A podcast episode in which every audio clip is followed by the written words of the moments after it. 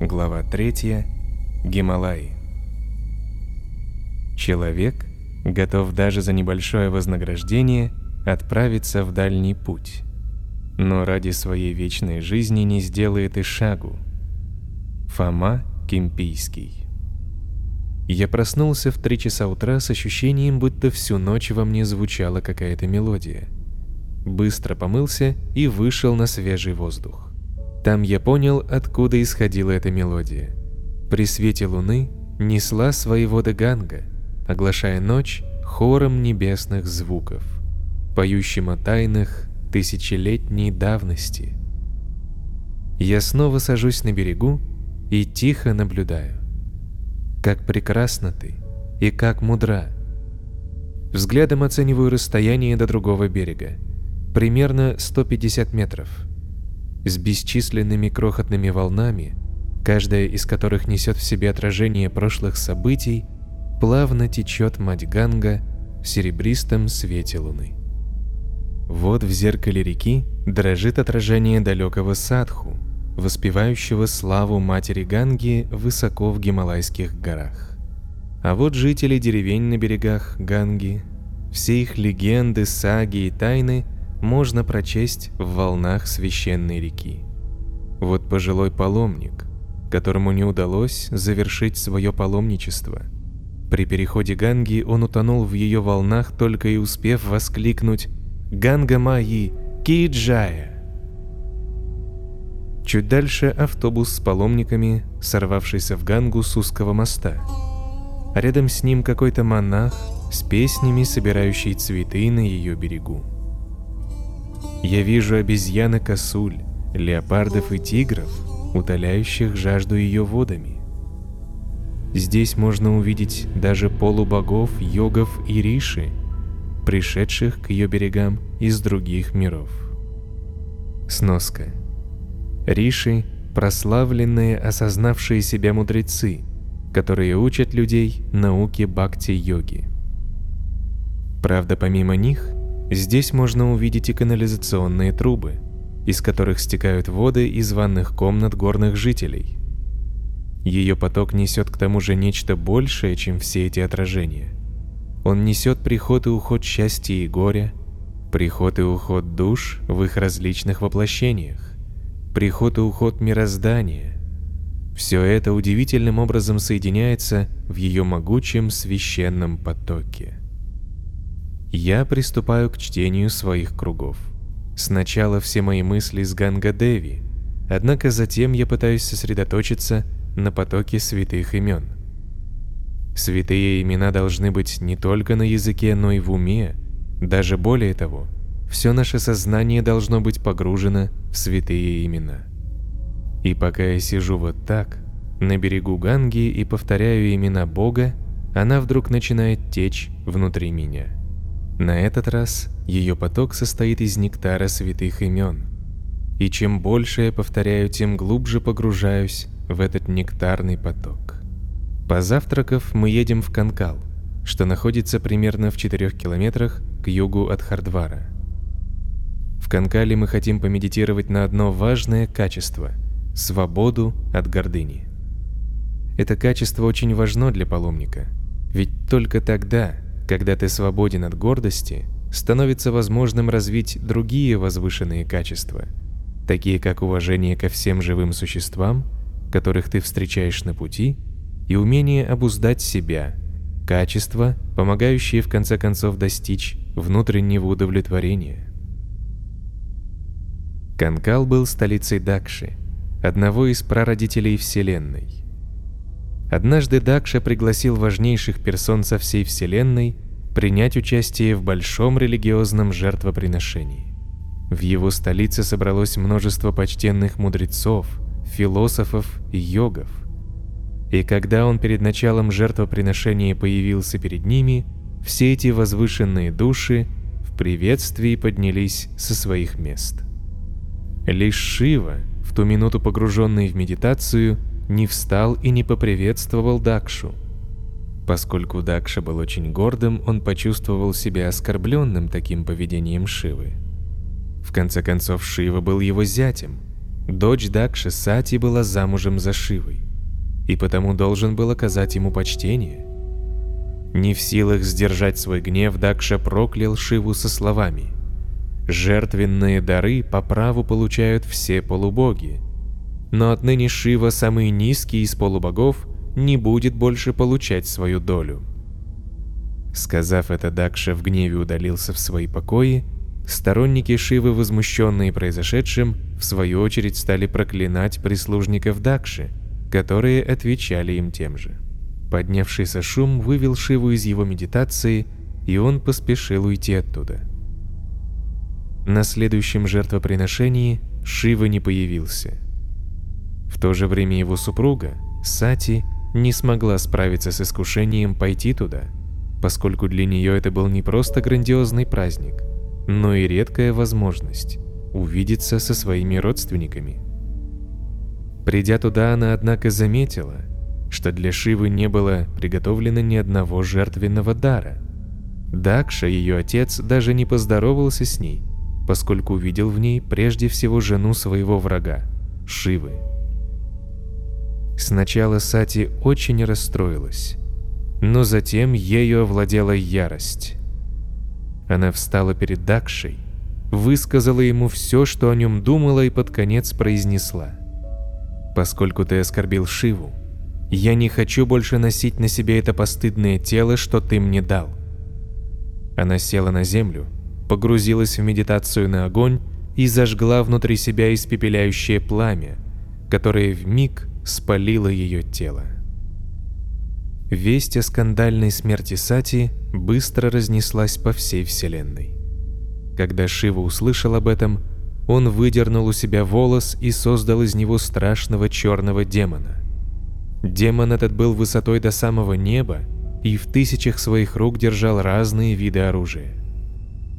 По приказу Шивы он в сопровождении своих товарищей явился на огненное жертвоприношение, проводимое Дакшей, и устроил там смертельное побоище. В конце концов он схватил Дакшу, приволок его к эшафоту и отрубил ему голову. Пока мы слушаем эту историю, я чувствую, как у меня усиливается желание отказаться от гордыни. Гордыня – это, несомненно, причина всех недоразумений в этом мире. Мы посещаем красивый храмовый комплекс с беломраморными стенами – большими колоколами и украшенным цветами шивалингамом. Сноска. Шивалингам – символический образ Шивы, в основном в виде овального, правильной формы горба. Рядом с храмом растет огромный баньян, на котором висят тысячи летучих мышей.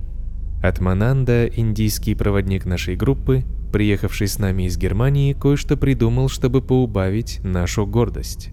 Он сует нам каждому в руки по кульку с фруктами чико и велит раздать их нищим, сидящим здесь на улице. Я иду и раздаю чико всем этим прокаженным, старым аскетам, попрошайкам и детям. Наверняка в одной из прошлых жизней я тоже был нищим, аскетом или прокаженным, ждущим милостыню. Некоторых, однако, мне приходится чуть ли не силой упрашивать принять фрукты. Для них было бы лучше получить деньги – все это время до нас доносятся звуки ведических мантр. Мы с доктором Аурелиусом решаем выяснить источник этих звуков. Они слышатся из зала, пристроенного к храму. Мы входим и видим примерно 30 юношей, поющих на санскрите Рудрагиту, под управлением какого-то пандита. Сноски. Рудрагита – гимн во славу Шивы, которого иногда зовут Рудра. Пандит – знаток ведических писаний. Их ритмичное пение просто опьяняет. Сложные звуковые узоры сплетаются в нечто видимое, даже осязаемое. От соприкосновения с Шивой нас охватывает благоговейный трепет. Шиве очень идет его имя. Не отрывая взгляда от своих подопечных, пандит знаком просит нас подойти – мы садимся возле него и еще некоторое время слушаем. Покинув зал, мы замечаем собаку, у которой задние лапы изъедены ранами, и в этих ранах уже поселились черви. нет сомнения, что она скоро умрет. Мне становится не по себе от ее вида. Я невольно вспоминаю свою юность, год моего активного участия в студенческом движении протеста. У нас тогда была одна песня, мы часто ее пели. «Свободу, свободу! Мы будем свободны, как паршивые собаки, которых уже никто не хочет дрессировать». Вот бы нам тогда увидеть эту собаку. Наверное, мы пели бы по-другому. Как сказал один поэт, Индия заставляет каждого взглянуть на себя со стороны. Мы даем собаке немного воды, надеясь, что санскритские гимны возвысят ее душу и перенесут к Шиве. «Махараджа, видите вон тот остров?» «Где я?» «Надо же, уснул в джипе, который мчит нас под палящим солнцем по индийским долинам. «Что за остров? Зачем нам остров?» Не совсем проснувшись, спрашиваю я. Атмананда показывает рукой в сторону реки и говорит. Там, на берегу Ганги, в следующем году пройдет фестиваль Кумбхамела. Каждые 12 лет здесь собирается множество садху, святых людей. Это время, согласно астрологическим расчетам, очень благоприятно для омовения в Ганге. Особенно полезно это с духовной точки зрения – по этой причине сюда приходят йоги со всех Гималаев. Искупавшись в Ганге, они начинают исцелять простых людей. Толпы больных в сопровождении родственников стекаются в это место. Омывшись в Ганге, садху становятся такими счастливыми, что готовы разделить свои духовные достижения, собранные за годы медитации в Гималаях, с каждым. Поэтому то и дело случаются массовые исцеления. 50 лет тому назад сюда приходил Непали Баба, садху, который в иной день вылечивал по миллиону людей. Слава о нем разнеслась по всему свету, и в Хардвар стало приезжать множество материалистов с целью использовать Непали Бабу как лекарство. И в один прекрасный день Непали Баба также неожиданно исчез, как и появился, и никто его больше не видел. До Ришикеши уже рукой подать, а сейчас наш путь лежит через живописную рощу. Мы видим слонов, в развалку шагающих по дороге. Их колокольчики время от времени позвякивают. Они производят впечатление посланцев другого времени. Погонщики спят наверху, надеясь на память своих подопечных, ведь не первый год проходят они один и тот же путь. На деревьях сидят попугаи. Они то молчаливо медитируют, то вдруг начинают о чем-то громко друг с другом спорить. Наконец мы въезжаем в Ришикеш. Вот история о том, почему этот город был назван этим именем. В этих местах когда-то жил могущественный мудрец Райбхье Риши вместе со своим сыном Паравасу. Каждый день Рано утром Рай Пьериши ходил на Гангу совершать омовение, и еще до восхода солнца возвращался обратно. В те времена Ришикеш был совсем маленьким городком, вокруг которого были непроходимые джунгли, и в этих джунглях водилось множество хищников. Однажды, когда Рай Пьериши рано утром возвращался с Ганги, проснулся его сын. Еще не совсем очнувшись ото сна, он подумал, что один из тигров – которые довольно часто подходили очень близко к ашраму, теперь пытается пробраться в дом. С такими мыслями он схватил железный пруд и со всей силой ударил незваного гостя. Как же он испугался, когда услышал человеческий стон. Испуг его перешел в ужас, когда в этом человеке он узнал своего отца. Паравасу тут же сел и стал совершать сложные ритуалы, чтобы вызвать обитателей небес – они появились перед Паравасу и по его горячей просьбе вернули отца к жизни. Вернувшись из своего долгого путешествия в царство смерти, Рай Бьериши загорелся желанием побольше узнать о смерти и о жизни после смерти. Но больше всего ему хотелось узнать об освобождении из круговорота рождений и смертей. Так Рай Бьериши и его сын стали совершать аскезы – и молить Вишну появиться перед ними и раскрыть им тайну ослепляющего механизма Майи, благодаря которому человек думает, что кроме этой жизни ничего не существует. Господь исполнил их просьбу и показал им, как действует его иллюзорная энергия. Под влиянием этой энергии мы получаем одно за другим материальные тела, нас сковывают материальные желания, и мы привязываемся к материальной деятельности. Как только Райбхериши понял, в чем состоит секрет действия этой волшебной силы, он стал умолять Вишну, взывая к его милосердию, освободить всех людей из оков Майи. Вишну улыбнулся и сказал, «К сожалению, это невозможно. Но я создам на этом месте озеро и наделю его воды такой силой, что каждый, кто хоть раз искупается в нем, сможет освободиться из телесной иллюзии. В этом озере, которое носит название Майя-Кунда, можно искупаться и в наши дни. Всякий, кто погрузится в его воды, будет освобожден от оков Майи. Вишну также сказал, что впредь это место будет называться Ришикеш, в честь Райбья Риши, который с помощью подвижничества сумел обуздать свои чувства и так доставил радость Хришикеше, повелителю чувств. Слово «ришикеш» можно еще перевести как «волосы мудреца». Райбьериши был таким могущественным мудрецом, что его волосы и по сей день растут там, в виде деревьев и кустарников. В Ришикеше много ашрамов. Большинство из них находится на левом берегу Ганги. Перед нами открывается прекрасное зрелище.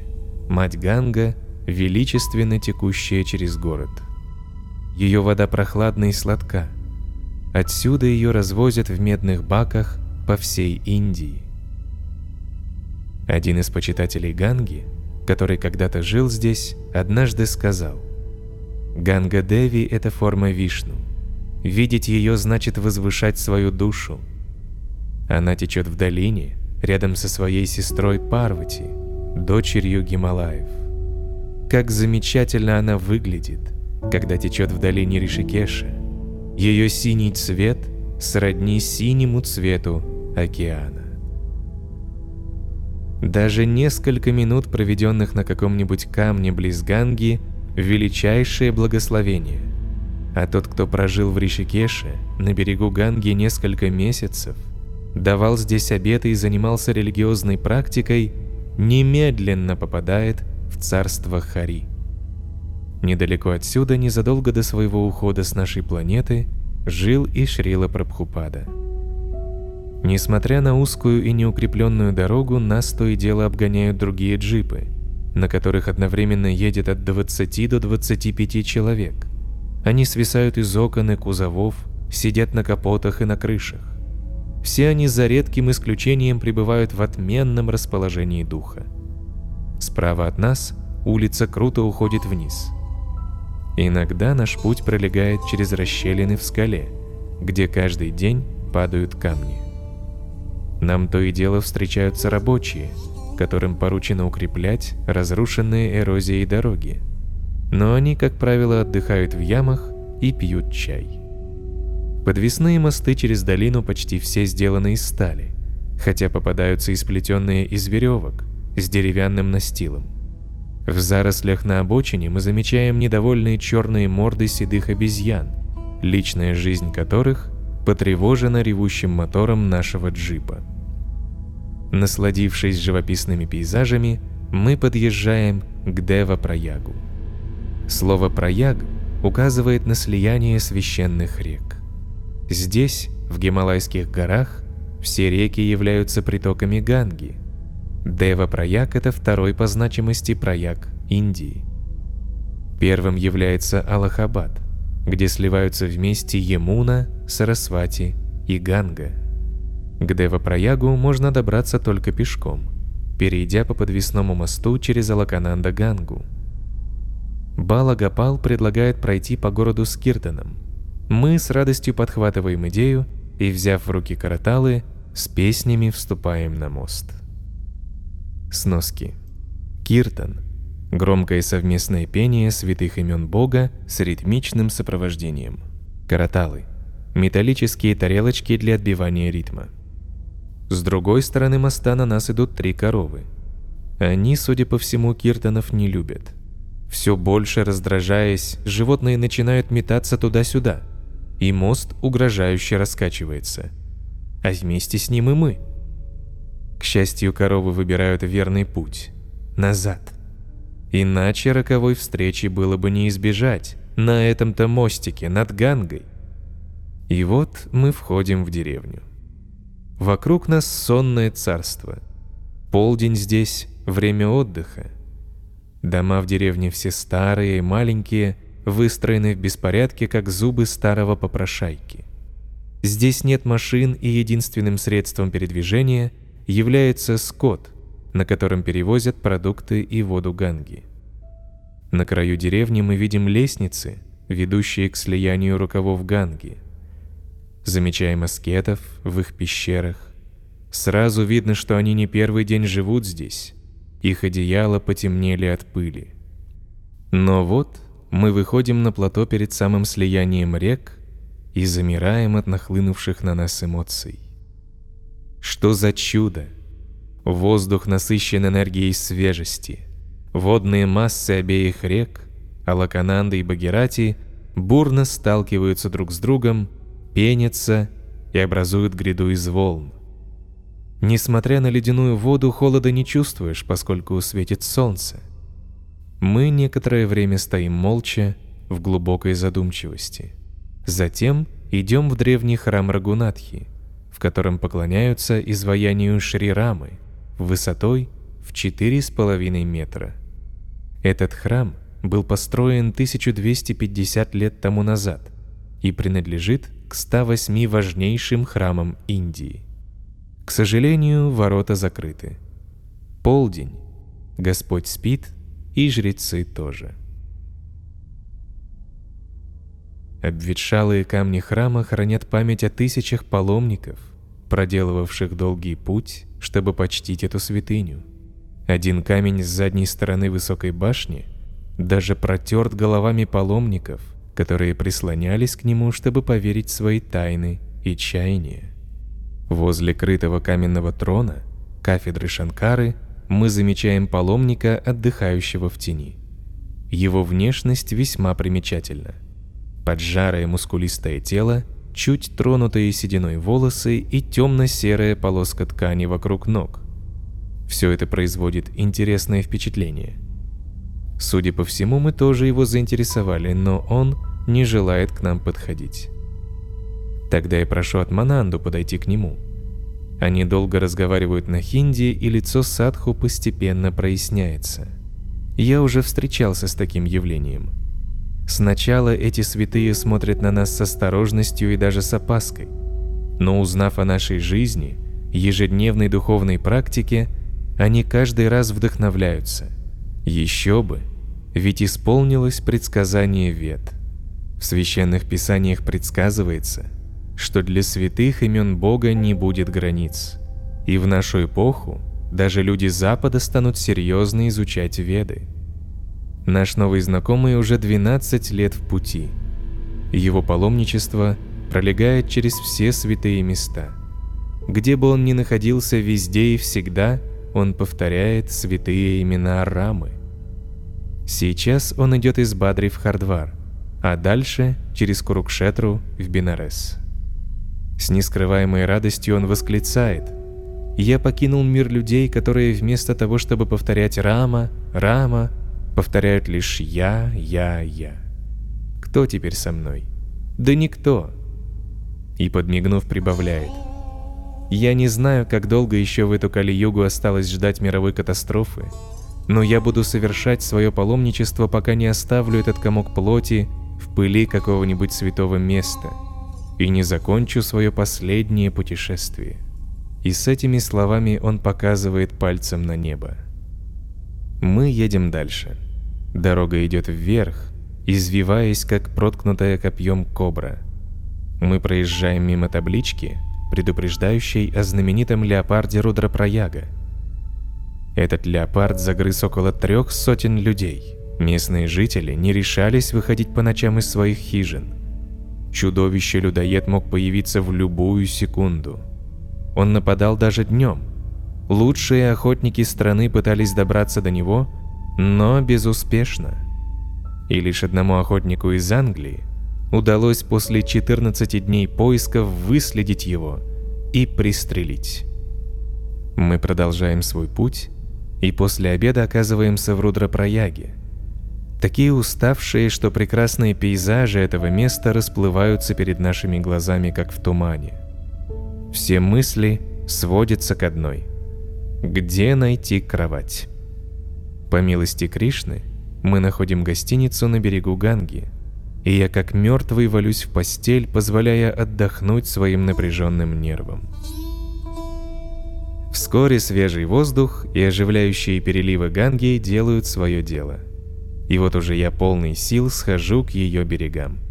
Сначала нужно спуститься по длинной лестнице к храму Дурги, а оттуда прямиком к проягу. Сноска. Дурга, супруга Шивы, является олицетворением Майи, материальной энергии.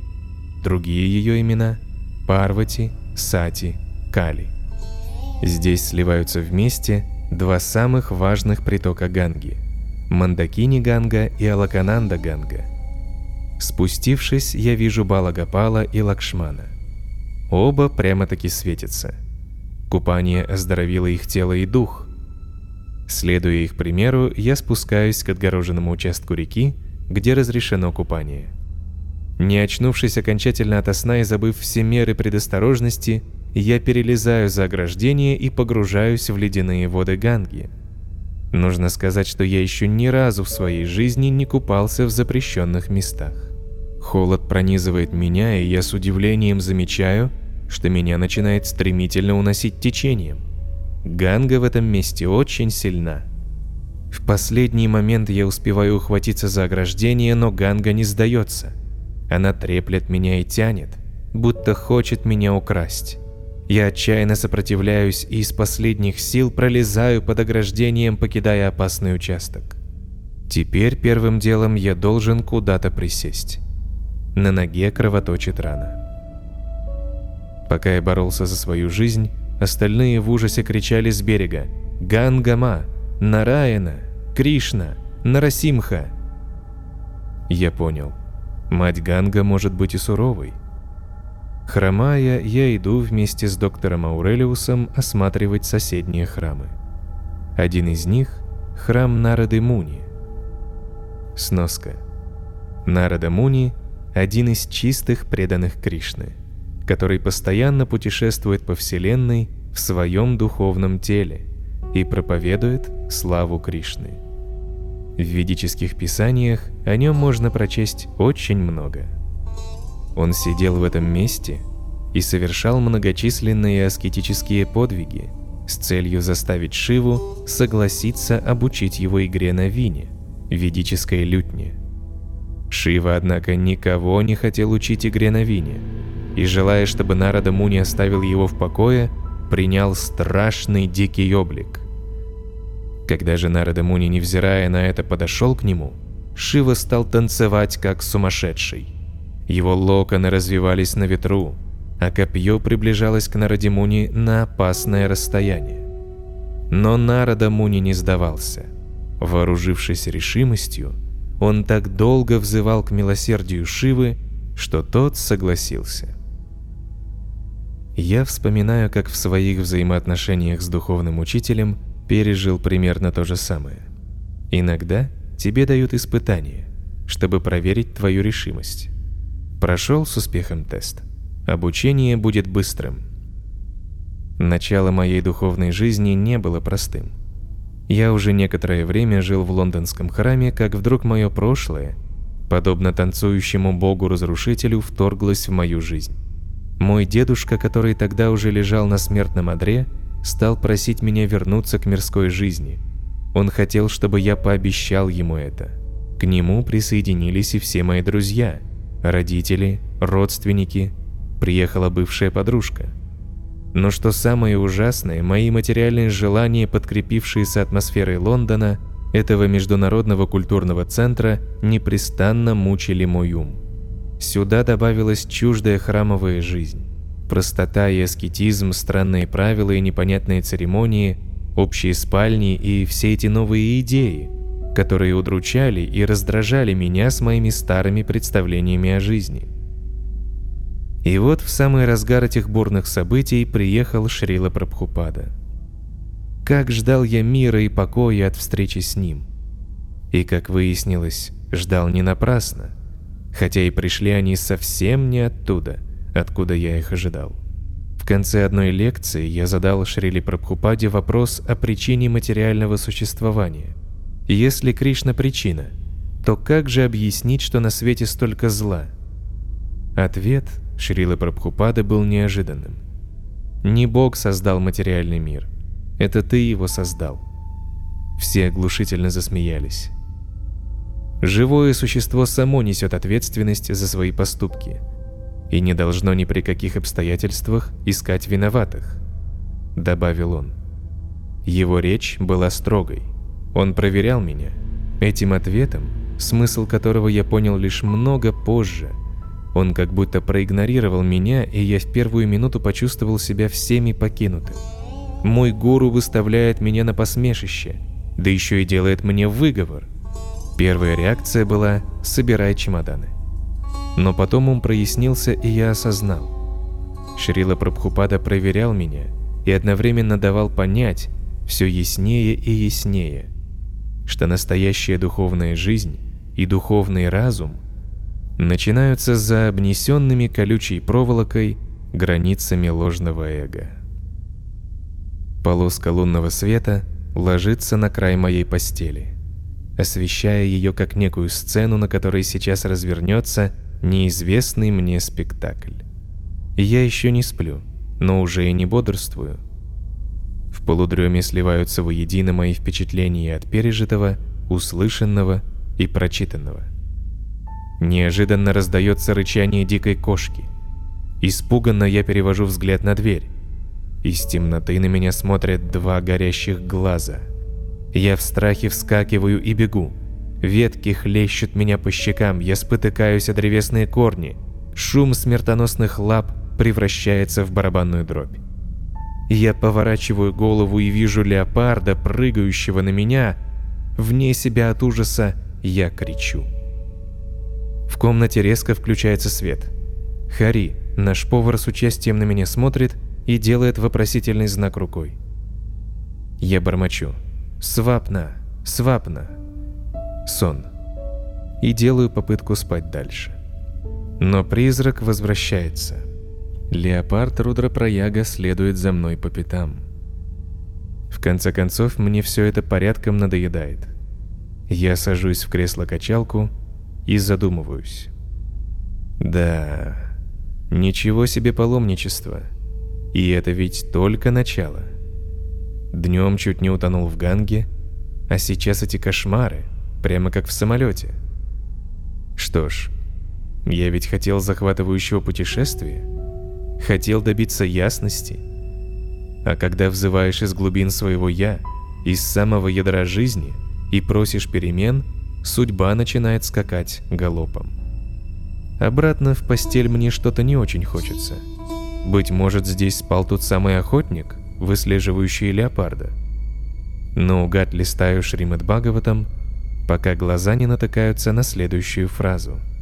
Все, что происходит во времени, состоящем из прошлого, настоящего и будущего, всего лишь сон. Таков сокровенный вывод всех ведических писаний. Все мое существование всего лишь сон? Какая потрясающая мысль! При ближайшем рассмотрении видишь всю ее глубину. Посмотрев на происходящее с духовной точки зрения, можно понять, что душа не имеет ничего общего с так называемым добром и злом этого мира. События жизни проходят мимо нее, как сны. Эти сны покрывают наше сознание подобно узорам облаков в небе. Мальчишкой я любил сидеть у чердачного окна старого дома и наблюдать за облаками.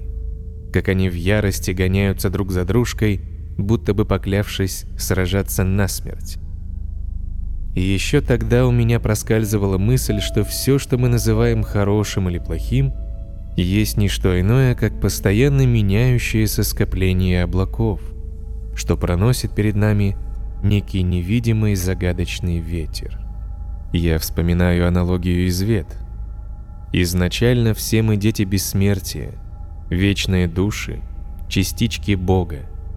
Но подобно тому, как во сне мы погружаемся в жизнь наших сновидений, так и сейчас мы утонули в материальном мире.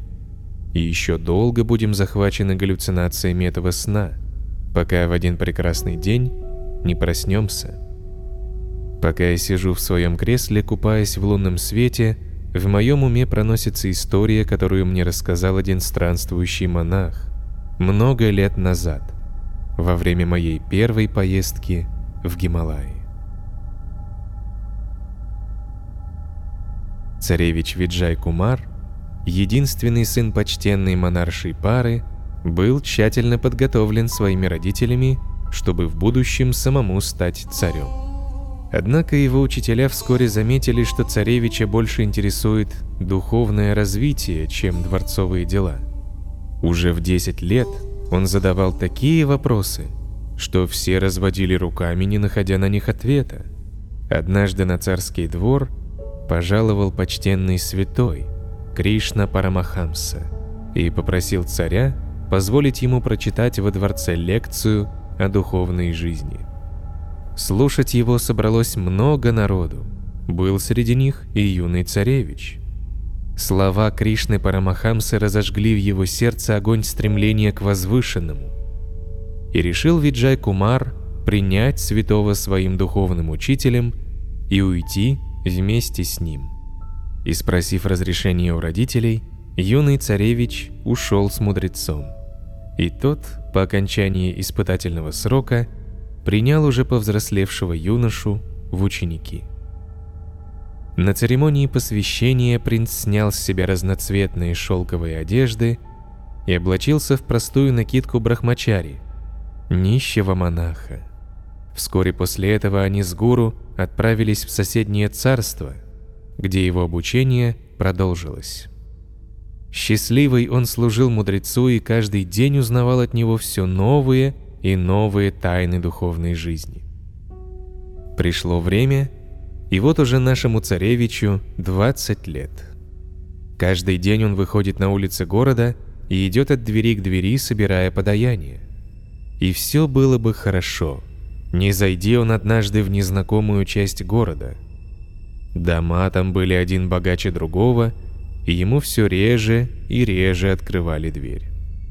С улыбкой говорил сам себе наш сияющий монах. Как счастлив я, что вырвался из тюрьмы гордыни, чьи решетки сделаны из богатства и тщеславия. С такими мыслями шел он, пока не наткнулся на какие-то ворота, где стояла незнакомая девушка небесной красоты и знаком приглашала нашего монаха войти во внутренний двор, украшенный яркими цветами. Некий внутренний голос остановил Виджай Кумара, предложив ему вежливо извиниться и идти дальше. Однако другой голос, много сильнее первого, стал склонять его принять приглашение. И вот он сам, не помня как, оказался в обществе прекрасных девушек, служанок правителя этого города.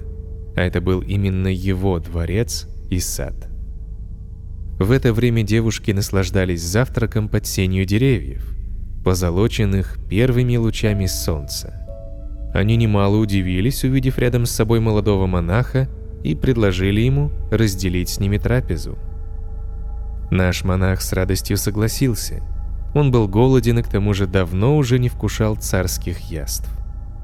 Увидев, как он жадно набросился на еду, юные придворные дамы рассыпались жемчужным смехом они стали шутить с Виджай Кумаром и вести с ним нежные беседы. Их интересовало, как же он смог отказаться от мирской жизни, и Виджай Кумар вынужден был на их неприличные намеки отвечать цитатами из священных писаний.